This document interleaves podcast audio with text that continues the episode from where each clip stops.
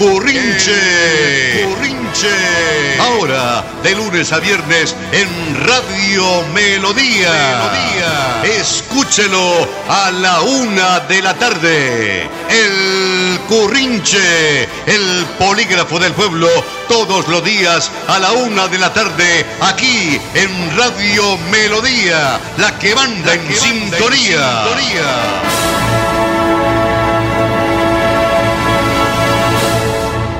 Culminando esta primera semana laboral del sexto mes del 2020, señoras y señores, aquí en Radio Melodía, la que manda en sintonía, el Currinche tiene a partir de este instante la oportunidad de entrar en contacto con una comunidad que edifica ciudadanía para construir ciudad. La técnica del ingeniero en emisión, Andrés Felipe Ramírez León. Nuestro ingeniero, productor y editor, Arnulfo Otero Carreño, les saluda el ciudadano 13 millones 808.458, Pastor Vesga Ramírez. La variedad de alimentos que comemos, el aire que respiramos, el agua que bebemos y el clima que hace posible nuestra vida en el planeta no existirían sin los servicios de la naturaleza. Por ejemplo, cada año las plantas marinas producen más de la mitad del oxígeno de nuestra atmósfera y un árbol es capaz de limpiar nuestro aire absorbiendo 22 kilos de dióxido de carbonato y liberando oxígeno a cambio. A pesar de todos los beneficios que nos brinda nuestra naturaleza, todavía la maltratamos. Por eso necesitamos trabajar en ella. Por eso necesitamos este Día Internacional, el Día Mundial del Medio Ambiente, que este año cuenta con Colombia como país anfitrión es la fecha más importante en el calendario oficial de las Naciones Unidas para fomentar la acción ambiental. Desde 1974, el 5 de junio se ha convertido en una plataforma global de alcance público que reúne a gobiernos, empresas, celebridades y ciudadanos en torno a un asunto ambiental apremiante. En el 2020, tema es la biodiversidad, motivo de preocupación tanto urgente como existencial. Eventos recientes como los incendios forestales sin precedentes en Brasil, California y Australia, la invasión de langostas en el cuerno de África y ahora la pandemia del COVID-19 demuestran la relación inexistente desde el punto de vista oral entre los humanos y las redes de la vida en la que vivimos. Señoras y señores. Muy buenos días eh, desde la comunidad valenciana, hoy 5 de junio. Eh, en el Día Internacional del Medio Ambiente para todos los radioescuchas de este importante programa del nororiente colombiano, el Currinche. Quiero decirle, Pastor eh, Vesga Ramírez, nuestro gran líder del periodismo santanderiano y comunicador social, que en España se vive intensamente estas campañas de protección al medio ambiente, especialmente el Ministerio de, el Ministerio de, Agricultura ha querido... Eh, eh, lanzar una importante campaña para que España tenga una buena agua el día de mañana los hijos de los españoles, ya que es muy normal con esta cantidad de, de ilicitudes que se presentan por parte de la, de la ciudadanía al no conservar el medio ambiente, hay que prevenir este gran líquido importante que nos da la vida a todos los, a todos los ciudadanos. También quiero manifestarles, Pastor, de que el Congreso de Diputados le aprobó al Gobierno Nacional, al, señor presidente eh, Pedro Sánchez, su última eh, estado de confinamiento, su último estado de alarma, que sería ya para el 21 de junio que vence esta gran fase que ha protegido a miles de personas acá en España contra esta pandemia. También quiero informarles que este lunes ya la mayoría de españoles, el 70% de los españoles, entran a la fase 3, esa fase importante donde ya la gente puede tener más libertad, pero obviamente con todos los mecanismos de protección del Ministerio de Sanidad. Y la gente eh, está muy feliz porque vuelve el fútbol eh, de la Liga Santander acá, eh, obviamente con los estadios vacíos, empezaría, vuelvo y repito, para confirmar, el 11 de junio. Desde la comunidad valenciana les habló su gran amigo José Armando Tibamosa Valdivieso, un colombiano que cree mucho en su país. Gracias por la invitación y me siento honrado de poder mm, desde el Museo Comunitario Ambiental de Florida Blanca, MUCAF, el primer museo de cambio climático de Sudamérica, conmemorar el Día Mundial del Medio Ambiente, aunque debíamos llamarlo el Día Mundial del Ambiente porque nosotros no queremos medio, sino lo queremos completo, 5 de junio. La situación que estamos viviendo nos debe demostrar que un día, hace un par de meses, el hombre se acostó creyendo que era el dueño de la naturaleza y se levantó al día siguiente sabiendo que quizás no lo era. Porque en realidad la forma como nos hemos comportado con el ambiente desde la revolución industrial a mediados del siglo XIX han sido 150 años de abuso sostenido, de daño que ya casi está llegando al punto de no retorno, de alteraciones tan graves como que vamos a ser la única especie animal sobre la Tierra capaz de cambiar el clima autodestructivamente. Llevando a la naturaleza, en palabras de un arhuaco amigo mío, que cuando le pregunté como médico que en su visión ancestral cómo veían los virus, él mirándome fijamente me dijo, los virus, doctor, son los misiles de la Tierra, con las que la madre Tierra se defiende de todas las especies que abusan, proliferan y generan daño. Y de hecho eso me quedó sonando, porque siempre me he preguntado de dónde vienen los virus, qué finalidad tienen, por qué se desarrollaron, son anteriores a las células, pero no puede ser porque sin las células no se desarrollan, pero si se desarrollan qué finalidad tienen si en realidad son una cadena de malas noticias envuelta en grasa y proteína. Entonces, estamos viendo en el año 2020, curiosamente 2020, que para un médico oftalmólogo debía significar visión perfecta, como el panorama es oscuro desde el punto de vista ambiental, y esto nos tiene que despertar para que lo aclaremos empezando por aclarar nuestra mente. Es la hora de la naturaleza. Mire usted cómo es de curioso esto. Este año del Día Mundial del Medio Ambiente, Colombia fue declarada a nivel mundial el país anfitrión para la conmemoración. Qué curioso que seamos país anfitrión en una época que no podemos recibir invitados de ninguna clase. Esto es para que nos demos la pela de que una vez se supere esto, que no será tan pronto como queremos, pero tampoco será para siempre porque pandemias han existido desde siempre y en realidad no han podido terminar con la especie humana.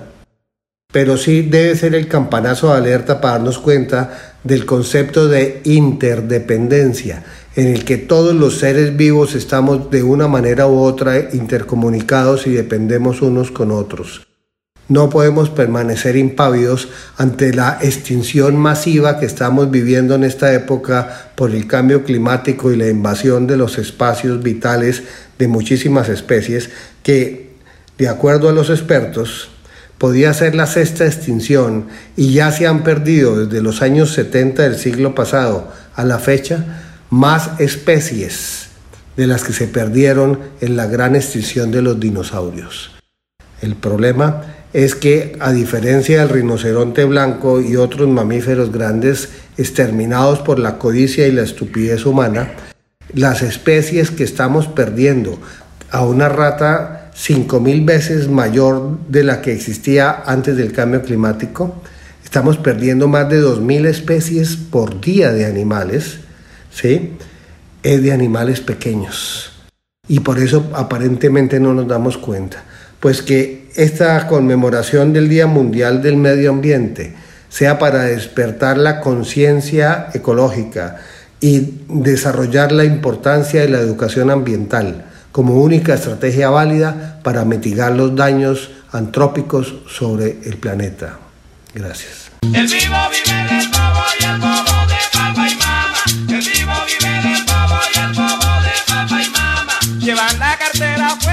Sí, buenas, buenas, aquí Cotolino, catapum chinchilla para Currinche. Oiga, Giovanni Rincón, director de gestión del riesgo, y Edgar Borges Sarmiento, director del Instituto de Deporte y Recreación de Piedecuesta, fueron apartados de sus cargos, que según dicen, porque aún no se conoce el documento del alcalde oficializando su exclusión y si no lo hace, el alcalde de Piedecuesta deberá irse preparando para que como Pinocho, su padrino el exgobernador que se autollamaba, ¿no? Todo un señor, mucha será la credibilidad que perderá el distinguido joven alopécico. Oiga, esa drástica medida y todo, al parecer por participar en una animada rumba programada y desarrollada durante el fin de semana semana pasado, en la que también habría estado empachangado el hijo de don Mario Senior. sí, señor. Oiga, el alcalde Mario José Carvajal dijo a los periodistas nacionales que les solicitó a los funcionarios que renunciaran a sus cargos luego de que en las redes sociales se conocieron unas imágenes de una reunión donde al parecer hasta momentos antes permaneció el alcalde y el secretario de Desarrollo Rural. ¿Cómo la ve? El llamado a los funcionarios por parte del alcalde ha sido, mire, que todos en pie de cuesta nos mantengamos atentos a todas las situaciones que se puedan presentar, a que atendamos a la comunidad y que demos ejemplo. Eso agregó el alcalde mentirosillo. Hmm. Los dos funcionarios apartados de sus cargos cosa que no se ha hecho, habrían participado en una fiesta donde se habría encontrado con más de 20 personas, incluyendo al alcalde Mario José, que entre otras cosas en Piedecuesta tiene fama de ser un buen chupador. sí, señor.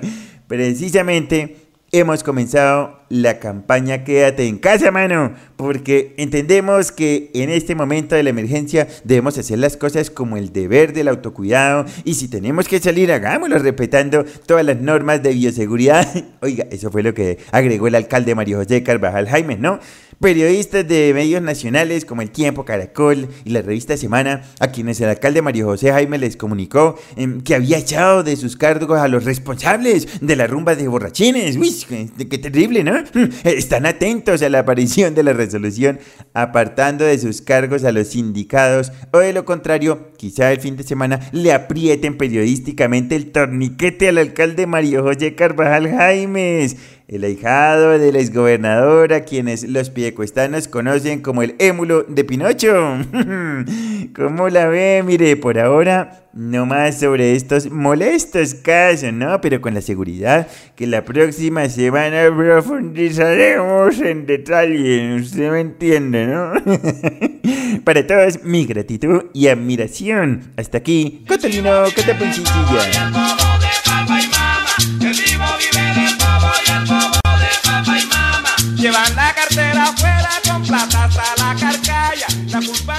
Don Pastor Vesga Ramírez, muy buenas tardes.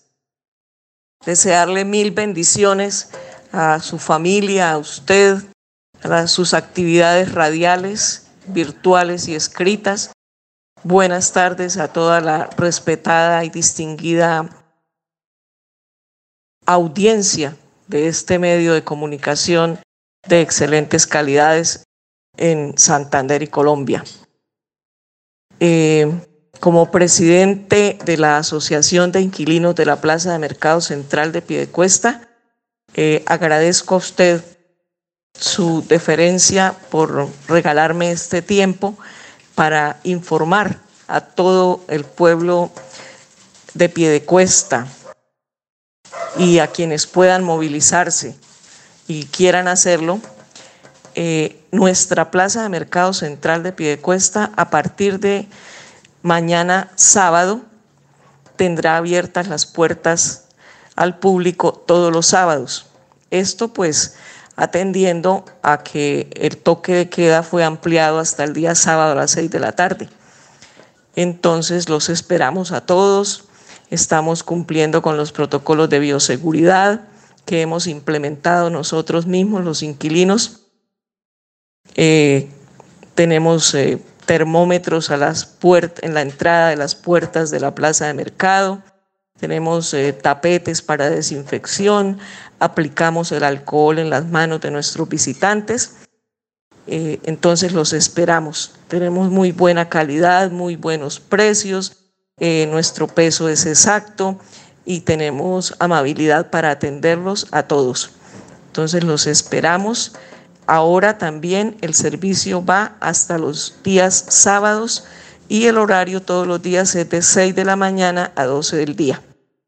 Los esperamos pues en nuestras instalaciones de la Plaza de Mercado Central de Piedecuesta. La radio es vida. La radio es optimismo y esperanza.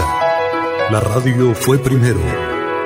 La radio fue ayer, es hoy y será mañana. La radio, tu compañía de siempre. Somos la radio, somos la radio. Y hoy como siempre, entramos en tu casa porque somos parte de tu familia en esta lucha por la vida. Con Radio Melodía y el Currinche, quédate en casa.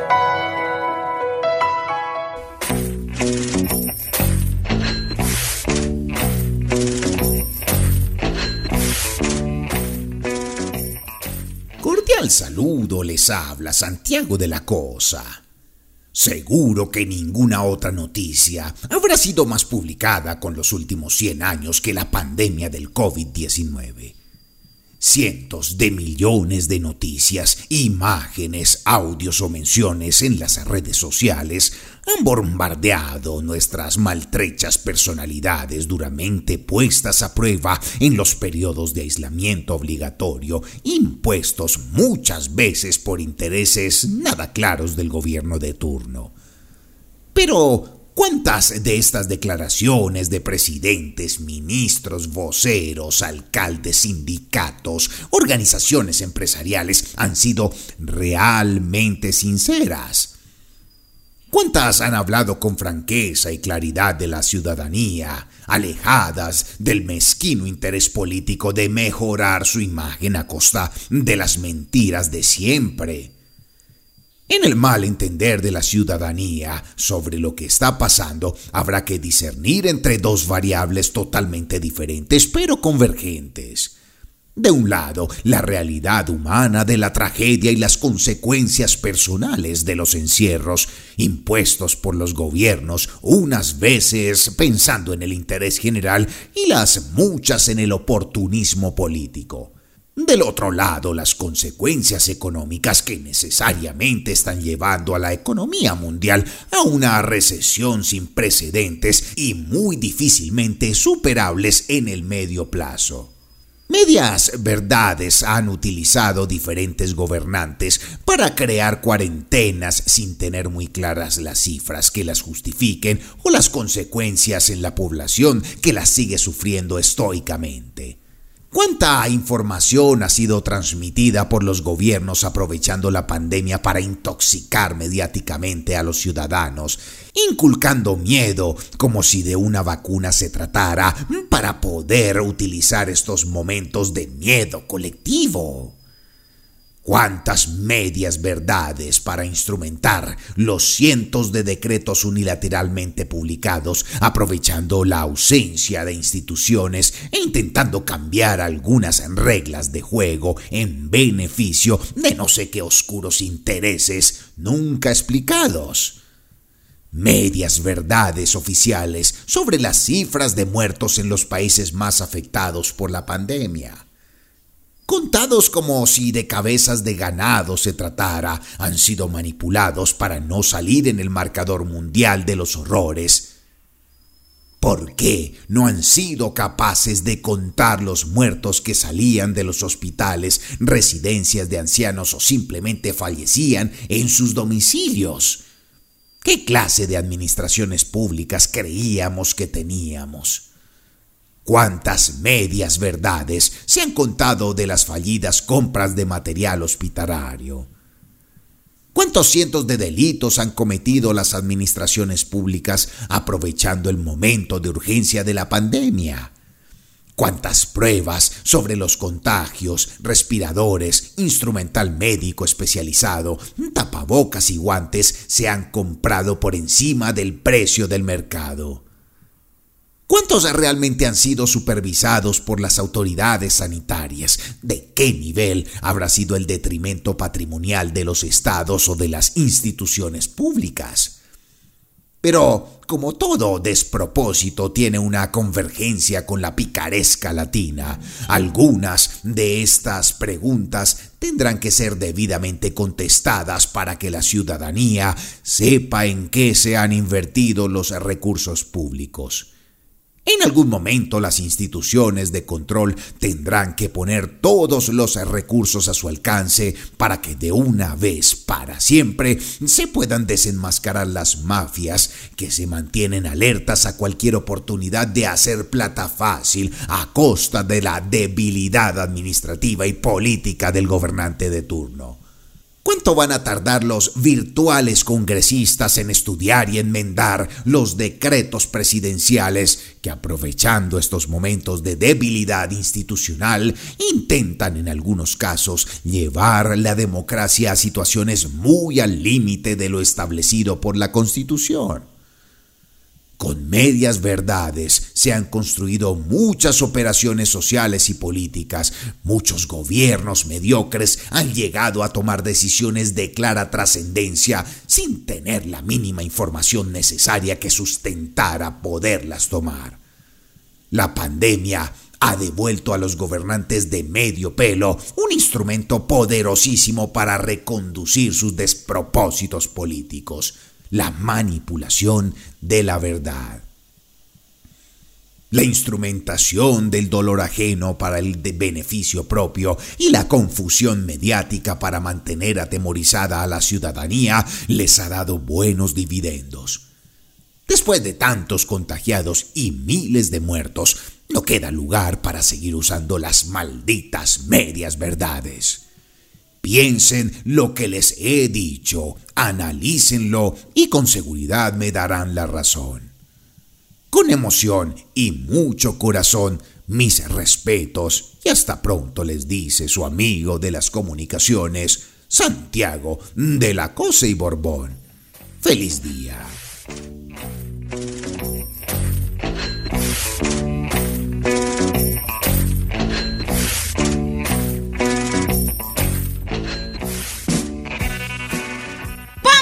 Hay una escritora especializada en crítica cultural, historia y teorías femeninas que ha escrito un ensayo titulado Mujer Vestida. En un episodio titulado Mujeres Solitarias, hace ella una reflexión muy inspiradora sobre la soledad de las mujeres, por lo que quiero que me escuchen con atención, mijitas. Comparto con ella la apreciación de que esa particular situación socialmente ha resultado siempre muy inquietante. Nuestra cultura no se ocupa de cultivar la soledad en general, no señores, por el contrario, esta es considerada una amenaza y un estado que debe ser breve y en lo posible evitarse a toda costa. Sin embargo, la soledad femenina, mi chinitas, tiene connotaciones específicas que todavía la relacionan con el fracaso amoroso, el abandono, el rechazo masculino y también con la neurosis o la locura. Puede ser que la soledad prolongada de un hombre o una mujer siempre sea sospechosa, pero una mujer sola inspira lástima. No tiene quien valide su rol. Parece como si su soledad no pudiera provenir de una voluntad autónoma, sino de la decisión de otro, que la ha dejado y desdeñado. Miren, todavía algunos creen que un buen insulto es decirle a una mujer vieja solterona, o por eso la dejó el marido, o le falta lo que sabemos, ¿no? Es muy curioso que la soledad de la mujer suponga un mal y no un momento anhelado por ella. Además, a las mujeres se nos enseña a temerle a una soledad que solo alude a la dolorosa ausencia de hombre. No, señoras, esta puede ser una de las razones por las que todavía elegimos soportar las agresiones de una pareja con tal de no formar parte del triste grupo de las mujeres solas. Creemos que es preferible ser atacadas por quienes nos aman que asumir el tiempo muerto que precede al júbilo de la liberación. Miren, nuestra soledad, dicen, está emparentada con la espera. Me temo que es una espera en sí misma violenta, tanto así que nos conduce a escoger relaciones que perpetúan esa certeza tan inconsciente que es la de la carencia. El hombre tiene, a la mujer le falta.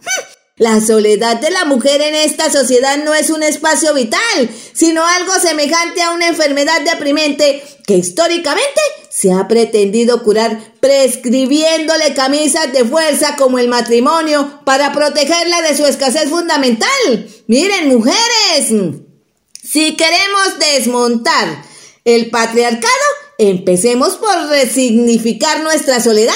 Estar solas no puede seguir produciéndonos vergüenza, no señoras.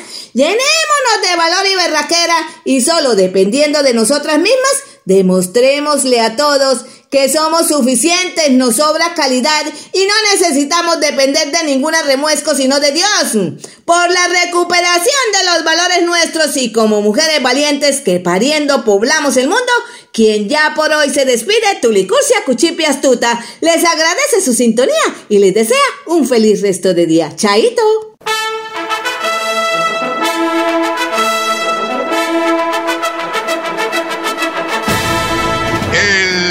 Currinche. Currinche. De lunes a viernes en Radio Melodía. Melodía. Escúchelo a la una de la tarde. El Currinche, el polígrafo del pueblo, todos los días a la una de la tarde, aquí en Radio Melodía, la que manda en, sintonía. en sintonía.